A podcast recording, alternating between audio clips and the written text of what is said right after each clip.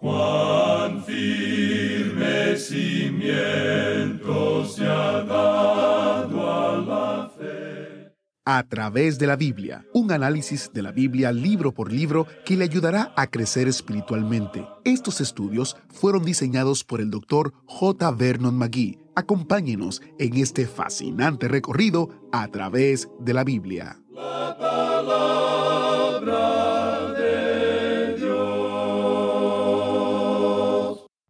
¿A Dios le importa el corte del cabello o el estilo del vestido de los que son parte de su iglesia? Aunque parezcan cuestiones menores, para algunas personas han provocado debates intensos y a veces, lamentablemente, división en la iglesia.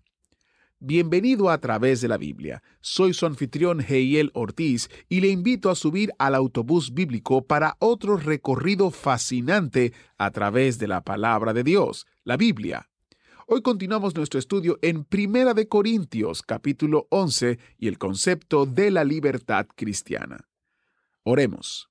Padre Celestial, gracias por estar con nosotros te pedimos que nos instruyas en tu palabra para que podamos enfocarnos en lo que es importante, complacerte y vivir para tu gloria. En el nombre de Jesús te lo pedimos. Amén. Ahora iniciamos nuestro recorrido bíblico de hoy con las enseñanzas del Dr. Magui, en la voz de nuestro hermano Samuel Montoya. Regresamos hoy al capítulo 11 de la primera epístola a los Corintios. Y en nuestro estudio anterior vimos que el apóstol Pablo estaba indicando con un gran principio que la cabeza de todo hombre es Cristo, y que la cabeza de la mujer es el hombre, y la cabeza de Cristo es Dios. Ahora, si un hombre ha sido dominado por el Señor Jesucristo, Él es su cabeza. Y la mujer, la esposa, ve en el hombre a alguien que la ama, y si es así, ella de una manera natural y normal le hará a él su cabeza, tanto de su vida como de su hogar. Cristo en forma voluntaria se sometió al Padre y tomó el lugar para nuestra redención. Y la cabeza de Cristo es Dios. Es por esa razón que Pablo presenta esta tremenda declaración. Ahora en Corinto, la mujer estaba tomando una posición completamente diferente. Allí tenían ya el movimiento de liberación de la mujer hace muchísimos años.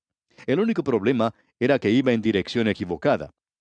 Vemos pues que Pablo hace esta declaración y termina el versículo 3 de este capítulo 11 con una declaración tremenda que estábamos considerando al final de nuestro programa anterior y dice, Dios la cabeza de Cristo. Esto es tremendo. El Señor Jesucristo dijo, yo y el Padre uno somos. Pero también dijo, porque el Padre mayor es que yo. Aquí tenemos un gran misterio.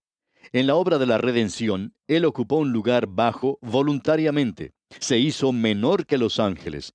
Él caminó por un camino bajo en este mundo. Y se nos dice que debemos dejar que haya en nosotros el mismo sentir que hubo también en Cristo Jesús. Y esta sección aquí tiene una aplicación especial, creemos nosotros, para Corinto. En la situación local suya podrá ser diferente. Su iglesia, su comunidad, podrían ser diferentes a lo que era Corinto. Pero en Corinto esto era lo más importante de esos días. Y todavía creemos que aún es un gran principio en el día de hoy para nosotros. Ahora en el versículo 4 dice el apóstol, Todo varón que ora o profetiza con la cabeza cubierta afrenta su cabeza. El rabino de ese día pensaba que el hombre debía cubrir su cabeza. Y Pablo dice que ellos no habían comprendido bien a Moisés, que habían errado lo que él había estado explicando. Porque en su segunda carta a los Corintios, capítulo 3, versículo 13, dice, y no como Moisés, que ponía un velo sobre su rostro, para que los hijos de Israel no fijaran la vista en el fin de aquello que había de ser abolido. Él se estaba refiriendo a la gloria que mostraba el rostro de Moisés y que estaba comenzando a desaparecer después de haber descendido de la montaña. Él cubrió su rostro para que ellos no lo descubrieran. Eso es lo que Pablo está diciendo en el día de hoy, que no debemos cubrir nuestra cabeza. El hombre fue creado a la imagen de Dios, quien es Cristo por redención, y que debe tener su cabeza descubierta como símbolo de dignidad y libertad. Ese es el pensamiento que se presenta aquí. Él debe orar y profetizar. Cuando ora, Él está hablando por el hombre a Dios. Cuando profetiza, habla por Dios al hombre. Cuando se encuentra en cualquiera de estas dos posiciones sagradas, santas, Él debe tener su cabeza descubierta. Continúa ahora el apóstol Pablo y dice en el versículo 5, Pero toda mujer que ora o profetiza con la cabeza descubierta afrenta su cabeza, porque lo mismo es que si se hubiese rapado. En este versículo Pablo nos presenta un gran principio.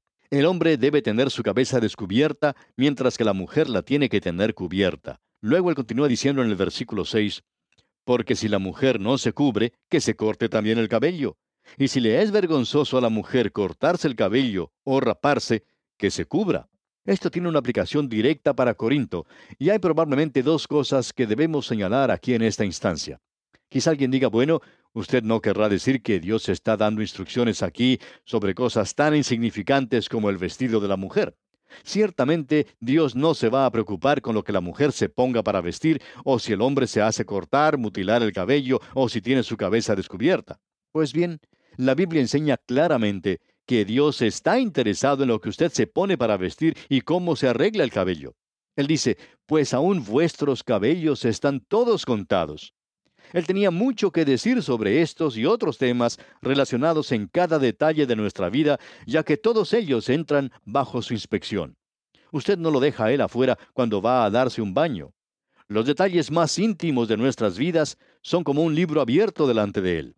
Uno puede fijarse en las propagandas que aparecen en los diarios, en los periódicos, las revistas, así como también en la radio y la televisión, que la gran mayoría están relacionadas con lo que el hombre y la mujer visten. El cabello del hombre en nuestros días está dando tema para interesantes conversaciones. Y nosotros tenemos que ver lo que la palabra de Dios dice sobre esto. Necesitamos comprender que estas cuestiones fueron presentadas a Pablo por la iglesia de Corinto, y Pablo las está contestando. En primer lugar, el hombre no debe cubrir su cabeza, mientras que la mujer debe tener la suya cubierta. Ahora, antes de entrar en esto, quisiéramos decir que lo que él está diciendo está relacionado con la mujer que ora y profetiza. Eso quiere decir que la mujer puede orar en público y también puede hablar en público. La idea en el día de hoy de que la Biblia dice que la mujer no puede hacer esas cosas está completamente equivocada. Es verdad que nunca hemos tenido una mujer teóloga y tampoco hemos tenido alguna mujer que haya sido una gran predicadora. Alguien puede estar en desacuerdo con nosotros en cuanto a eso, pero eso no tiene importancia. La mujer tiene ese derecho si ella tiene ese don. Hay algunas que sí lo tienen. Y hay varias en la actualidad que son maestras de la Biblia destacadas. Ellas pueden enseñar mejor que cualquier hombre. Un predicador dijo en cierta ocasión que su esposa podía enseñar mejor que él los temas de la Biblia. Y un miembro de la congregación dijo que a él le gustaba escuchar más a la señora que al predicador mismo. Ella tenía el don de enseñar. No estamos seguros, pero Tal vez él debió quedarse en la casa y lavar los platos, limpiar los pisos y dejar que su esposa saliera a predicar. Pero no queremos interferir para nada en esa familia. Ahora usted puede notar que Pablo dice que si ella tiene su cabeza descubierta, afrenta su cabeza. Debemos reconocer que aquí había algo que le daba a esto una aplicación local. Permítanos leer la primera parte del versículo 6, que dice, Porque si la mujer no se cubre, que se corte también el cabello. ¿Por qué? porque tenía una aplicación particular y muy peculiar a Corinto. La mujer descubierta en Corinto era una prostituta, y había muchas de ellas que andaban con sus cabezas rapadas. En el templo de Afrodita, donde se encontraban esas mil vírgenes vestales, así llamadas, pero que en realidad eran prostitutas, sus cabezas habían sido rapadas. Y la mujer que se presentaba con la cabeza descubierta se le consideraba una prostituta. Y las mujeres en Corinto decían, todas las cosas nos son lícitas, por tanto, no necesitamos cubrir nuestras cabezas. Este velo es la señal de rechazo. Cuando una mujer se pone un velo o un sombrero cuando va a la iglesia, es una marca de sujeción no hacia el hombre, sino hacia Dios. Creemos que esa era la aplicación para Corinto, repetimos. Después de todo, el tener un sombrero es algo que reanima la moral de la mujer. Una esposa le dijo a su marido, cada vez que me siento deprimida, voy y me compro un sombrero. A lo cual su marido responde, ya me estaba preguntando de dónde aparecían tantos sombreros. Uno puede decir que el sombrero reanima, vivifica la moral de la mujer, pero el vestido tiene que ver con el ministerio. Y si ella va a hacer algo en público, entonces debe tener su cabeza cubierta. Si no lo va a hacer, no hay nada malo que ella vaya descubierta. Hay algunos otros pasajes en la Biblia que mencionan este mismo tema y creemos que es necesario considerarlos en este momento. Por ejemplo, allá en la primera carta del apóstol Pablo a Timoteo, capítulo 2, versículos 8 al 10, Pablo dice, Quiero pues que los hombres oren en todo lugar, levantando manos santas sin ira ni contienda. Asimismo que las mujeres se atavíen de ropa decorosa, con pudor y modestia, no con peinado ostentoso, ni oro, ni perlas, ni vestidos costosos, sino con buenas obras, como corresponde a mujeres que profesan piedad. Ahora, lo que Pablo está diciendo aquí, amigo oyente, es simplemente que si ella va a elevar manos santas, guiando el servicio, entonces ella no debe vestirse de esa manera. ¿Por qué? Hablando honestamente, diremos que la mujer no debe usar sus atractivos físicos en el servicio de Dios. Es decir, hablando claramente, amigo oyente, Dios dice que no debe usar eso para nada. En realidad, ella nunca ganará a su esposo de esa manera. Notemos lo que Pedro dice allá en su primera carta universal, capítulo 3, versículos 1 y 2.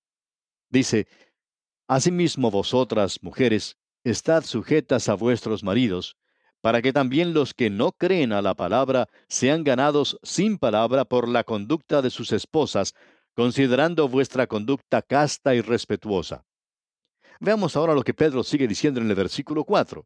Sino el interno, el del corazón, en el incorruptible ornato de un espíritu afable y apacible, que es de grande estima delante de Dios. Luego en el versículo 7 de ese mismo capítulo 3 de la primera carta del apóstol Pedro dice, Vosotros maridos, igualmente, vivid con ellas sabiamente, dando honor a la mujer como a vaso más frágil y como a coherederas de la gracia de la vida, para que vuestras oraciones no tengan estorbo. Y muchas oraciones de muchas familias han sido estorbadas a causa de que ni la esposa ni el esposo se han estado llevando como deben. Ellos no están portándose como es debido. Dios le está diciendo a la esposa en esta primera carta del apóstol Pedro que no puede ganar a su esposo para Cristo utilizando sus atracciones femeninas. No que ella no las debe usar, sino que de esa manera no se puede ganar a nadie para Cristo. Jezabel, por ejemplo, trató de hacerlo. Pero ¿qué ocurrió? Fracasó estrepitosamente. La reina Esther también intentó lo mismo, pero sin resultado. Salomé trató de hacerlo, pero no lo consiguió. Pero aquellas que realmente se destacan en las Sagradas Escrituras como personas maravillosas, mujeres piadosas, que fueron utilizadas por Dios, no recurrieron a esos medios. Podemos ver que Dios usó a Sara, a Débora, a Ana, a Abigail y a María, la madre de Jesús. Estas son las cosas que se nos mencionan aquí. Notemos ahora al continuar nuestra lectura aquí en la primera epístola a los Corintios capítulo 11, los versículos 7 al 9. Pablo está hablando aquí de un principio que ya había mencionado antes y en la manera en que esto puede aplicarse al hombre. Leamos los versículos 7 al 9 porque el varón no debe cubrirse la cabeza, pues él es imagen y gloria de Dios.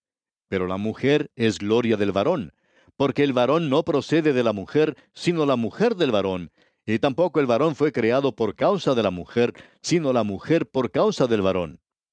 Esto es algo muy importante a lo cual le debemos dar nuestra consideración, amigo oyente. El movimiento de la liberación de la mujer en los días actuales no nos preocupa en absoluto. Creemos que el lugar de la mujer es el de ser una ayuda idónea para el hombre. Y la otra parte de eso es que el hombre no es completo sin la mujer. No hay ninguna duda sobre eso. Por supuesto, siempre hay algunas excepciones y ya tendremos ocasión de mencionar eso más adelante. Prosigamos ahora con el versículo 10. Por lo cual, la mujer debe tener señal de autoridad sobre su cabeza por causa de los ángeles. Aquí podemos obtener una referencia a los ángeles que no comprendemos completamente. Pero opinamos que estamos siendo observados hoy por las criaturas, las inteligencias que Dios ha creado. Y si uno se diera cuenta de que actualmente todas sus acciones están siendo observadas por las inteligencias creadas por Dios, ellas están dando cuenta del amor de Dios, porque se puede ver claramente que nosotros no somos dignos del amor de Dios. Dios podría haberse descartado de nosotros, nos podría haber quitado, borrado de su creación, pero no lo hizo. Él nos amó, y la muestra de ese amor es su gracia que nos salvó. Veamos ahora el versículo 11. Pero en el Señor ni el varón es sin la mujer, ni la mujer sin el varón. Este es el poder de la mujer el de poder mantener al hombre junto a ella, simplemente porque es una mujer. Y el hombre puede mantener a la mujer junto a sí mismo porque es hombre. Esa es la relación que debe existir en el matrimonio, amigo oyente. Y cuando eso no existe, entonces no hay lo que es ideal de Dios en ningún momento. Veamos ahora el versículo 12 de este capítulo 11 de la primera epístola a los Corintios. Porque así como la mujer procede del varón, también el varón nace de la mujer, pero todo procede de Dios. Usted puede apreciar que estas cosas son inseparables. El hombre no es completo en sí mismo, sino que es simplemente la mitad de una unidad. Tampoco la mujer es completa en sí misma en ese asunto de la liberación de la mujer. Es una tontería para cualquiera, tanto para el hombre como para la mujer, el hablar de este tema de la liberación. El hombre necesita a la mujer y la mujer necesita al hombre. Eso es lo que es importante aquí. La libertad, amigo oyente, es la relación gloriosa en el matrimonio. Eso es mucho más importante. Notemos ahora el versículo 13. Juzgad vosotros mismos. ¿Es propio que la mujer ore a Dios sin cubrirse la cabeza? Personalmente pensamos que una mujer no debe llamar la atención a sí misma cuando está en público, es decir, cuando está hablando por el Señor o cuando está enseñando en una clase bíblica. No debe haber ninguna atracción sexual en esto, lo cual es tremendo. Su atracción es una cosa tremenda. Ella tiene el poder de elevar o hundir a un hombre. Y continuamos en el versículo 14 de este capítulo 11 de la primera epístola a los Corintios y leemos, La naturaleza misma ¿No os enseña que al varón le es deshonroso dejarse crecer el cabello? En el Antiguo Testamento había algunas personas que se obligaban por un voto a abstenerse de varias cosas. Era el voto nazareo. Ya lo hemos visto antes. Los hombres tomaban ese voto y lo hacían dedicándolo a Dios. Entre las cosas que no debían hacer era la de no cortarse el cabello. Eso indicaba que ellos estaban dispuestos a sufrir vergüenza por amor, por consideración a Dios. El mejor ejemplo que tenemos es el de Sansón, quien en realidad no era un individuo de mucha fuerza física. Él era un hombre pequeño, debilucho. Él era uno de esos jovencitos que siempre andan prendidos de la falda de su mamá, y que huía a su casa cuando veía a alguna muchacha hermosa y le decía a su mamá que se la fuera a buscar. Este hombre tenía cabello largo, y eso era porque él era un nazareo. Y era una vergüenza para el hombre el tener el cabello largo. Ahora, en nuestros días quizá eso sea del agrado de algunos, pero eso es causa de vergüenza ante los ángeles. Esta es una indicación de la decadencia de nuestra era. Ahora hay algo más que debemos notar aquí y no detenernos con esto simplemente. Sigamos leyendo los versículos 15 y 16 de este capítulo 11 de la primera epístola a los Corintios. Dice Pablo, por el contrario, a la mujer dejarse crecer el cabello le es honroso, porque en lugar de velo le es dado el cabello. Con todo eso, si alguno quiere ser contencioso, nosotros no tenemos tal costumbre ni las iglesias de Dios. Permítanos decirle esto, amigo oyente. En el día de hoy, nosotros tenemos libertad en Cristo. Si usted desea dejarse crecer el cabello, lo puede hacer. Hay algunas personas en estos días que, aunque quisieran, no lo pueden hacer. Hay algunos de nuestros amigos a los que ya se les está cayendo. Pero nuestros valores morales se han visto trastornados y existe el peligro de ser un extremista si uno va en una u otra dirección. Hay una rebelión contra la teología puritana y por tanto hay un peligro de irse a un extremo al reaccionar contra ella. Es como una dama que fue a visitar al psiquiatra. Su familia le había urgido a ella a que fuera y entonces el doctor le preguntó, ¿cuáles son sus problemas? A lo cual ella respondió, bueno, ellos piensan que es raro que a mí me gusten las tortillas. El doctor le dice, ¿por qué? No hay nada malo en que a uno le gusten las tortillas. A mí también me gustan. Y entonces la señora le dice, ¿le gustan? Bueno, entonces venga a visitarnos alguna vez, pues tengo baúles llenos de tortillas. Amigo oyente, usted puede ser un extremista en aquello que puede ser una cosa normal. Usted puede dejar que su cabello crezca demasiado si usted es un hombre. Para una mujer, eso es su gloria. Pero Pablo dice aquí que en realidad no es el corte del cabello ni el estilo del vestido. Él dice que nosotros no tenemos tal costumbre ni las iglesias de Dios. No creemos que la iglesia tenga que hacer reglas en relación a la vestimenta de la mujer o del cabello del hombre. Lo de valor es el hombre interior. Lo que en realidad necesita un corte de cabello es la vieja naturaleza del hombre. Todos nosotros necesitamos cubrirnos con el manto de justicia. Y amigo oyente, si usted va vestido con el manto de justicia, entonces esta vieja naturaleza está bajo el control del Espíritu Santo, y el Espíritu Santo es el que, por así decirlo, le da ese corte de cabello. A esto podemos agregar que eso también va a controlar al hombre exterior y va a verse una gran diferencia en la forma de vestir. Pablo dice, en realidad nosotros no tenemos ninguna regla. Pablo está diciendo lo que él piensa y lo que sería mejor. Después de todo, en la libertad cristiana nosotros tenemos que pensar en los demás. Y ese es su testimonio ante los otros.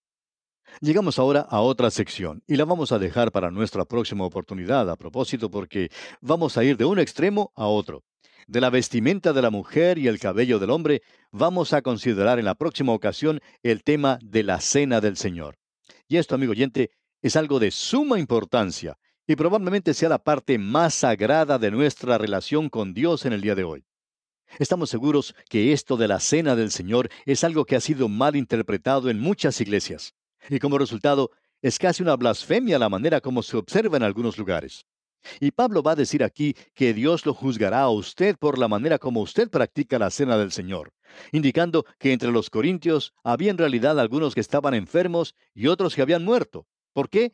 Simplemente por la manera de observar la cena del Señor. Ellos lo hacían sin discernir el cuerpo del Señor. Y nos preguntamos si lo hacemos en el día de hoy. Lo que nosotros en nuestra mayoría observamos es el método utilizado. Notamos cada detalle del ritual. Pero, ¿discernimos nosotros el cuerpo de Cristo? Ellos habían hecho preguntas a Pablo sobre este tema, y Pablo había oído de algunas cosas que estaban sucediendo en Corinto. Así es que dejamos esto aquí y lo consideraremos en nuestro próximo programa. Que Dios le bendiga ricamente. Bueno, esa es una buena introducción para el estudio de mañana. Espero que suba al autobús bíblico y se una a nosotros para un mensaje muy especial de nuestro maestro Samuel Montoya.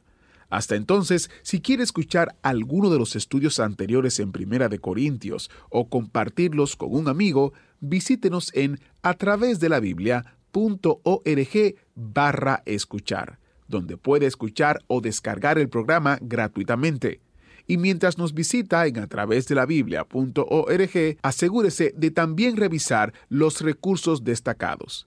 Cada mes destacamos ciertos recursos relacionados con el estudio actual y como es nuestra costumbre, se los ofrecemos sin costo alguno. Este mes ofrecemos el comentario de los libros Primera y Segunda de Corintios y Gálatas y un librito titulado Los dones del Espíritu. El comentario está basado en el programa que es parte de la serie de cinco años de El estudio de la Biblia completa en A través de la Biblia.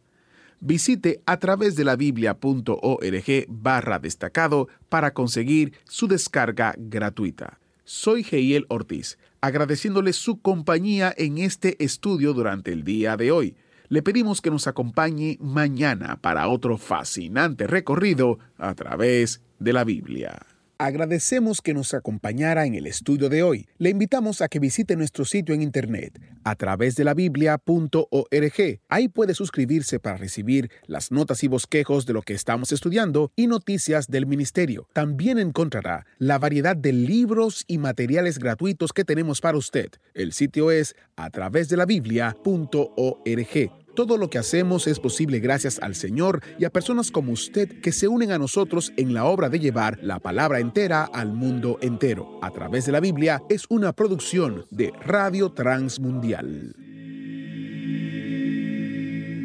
Comparta con nosotros sus comentarios al correo electrónico atv@transmundial.org atv@transmundial.org Recuerde que puede volver a escuchar este y cualquiera de los programas anteriores en a través de la Biblia.org. A través de la Biblia.org. Allí también encontrará todas las opciones disponibles para escuchar el programa. A través de la Biblia llega usted por cortesía de esta emisora. Su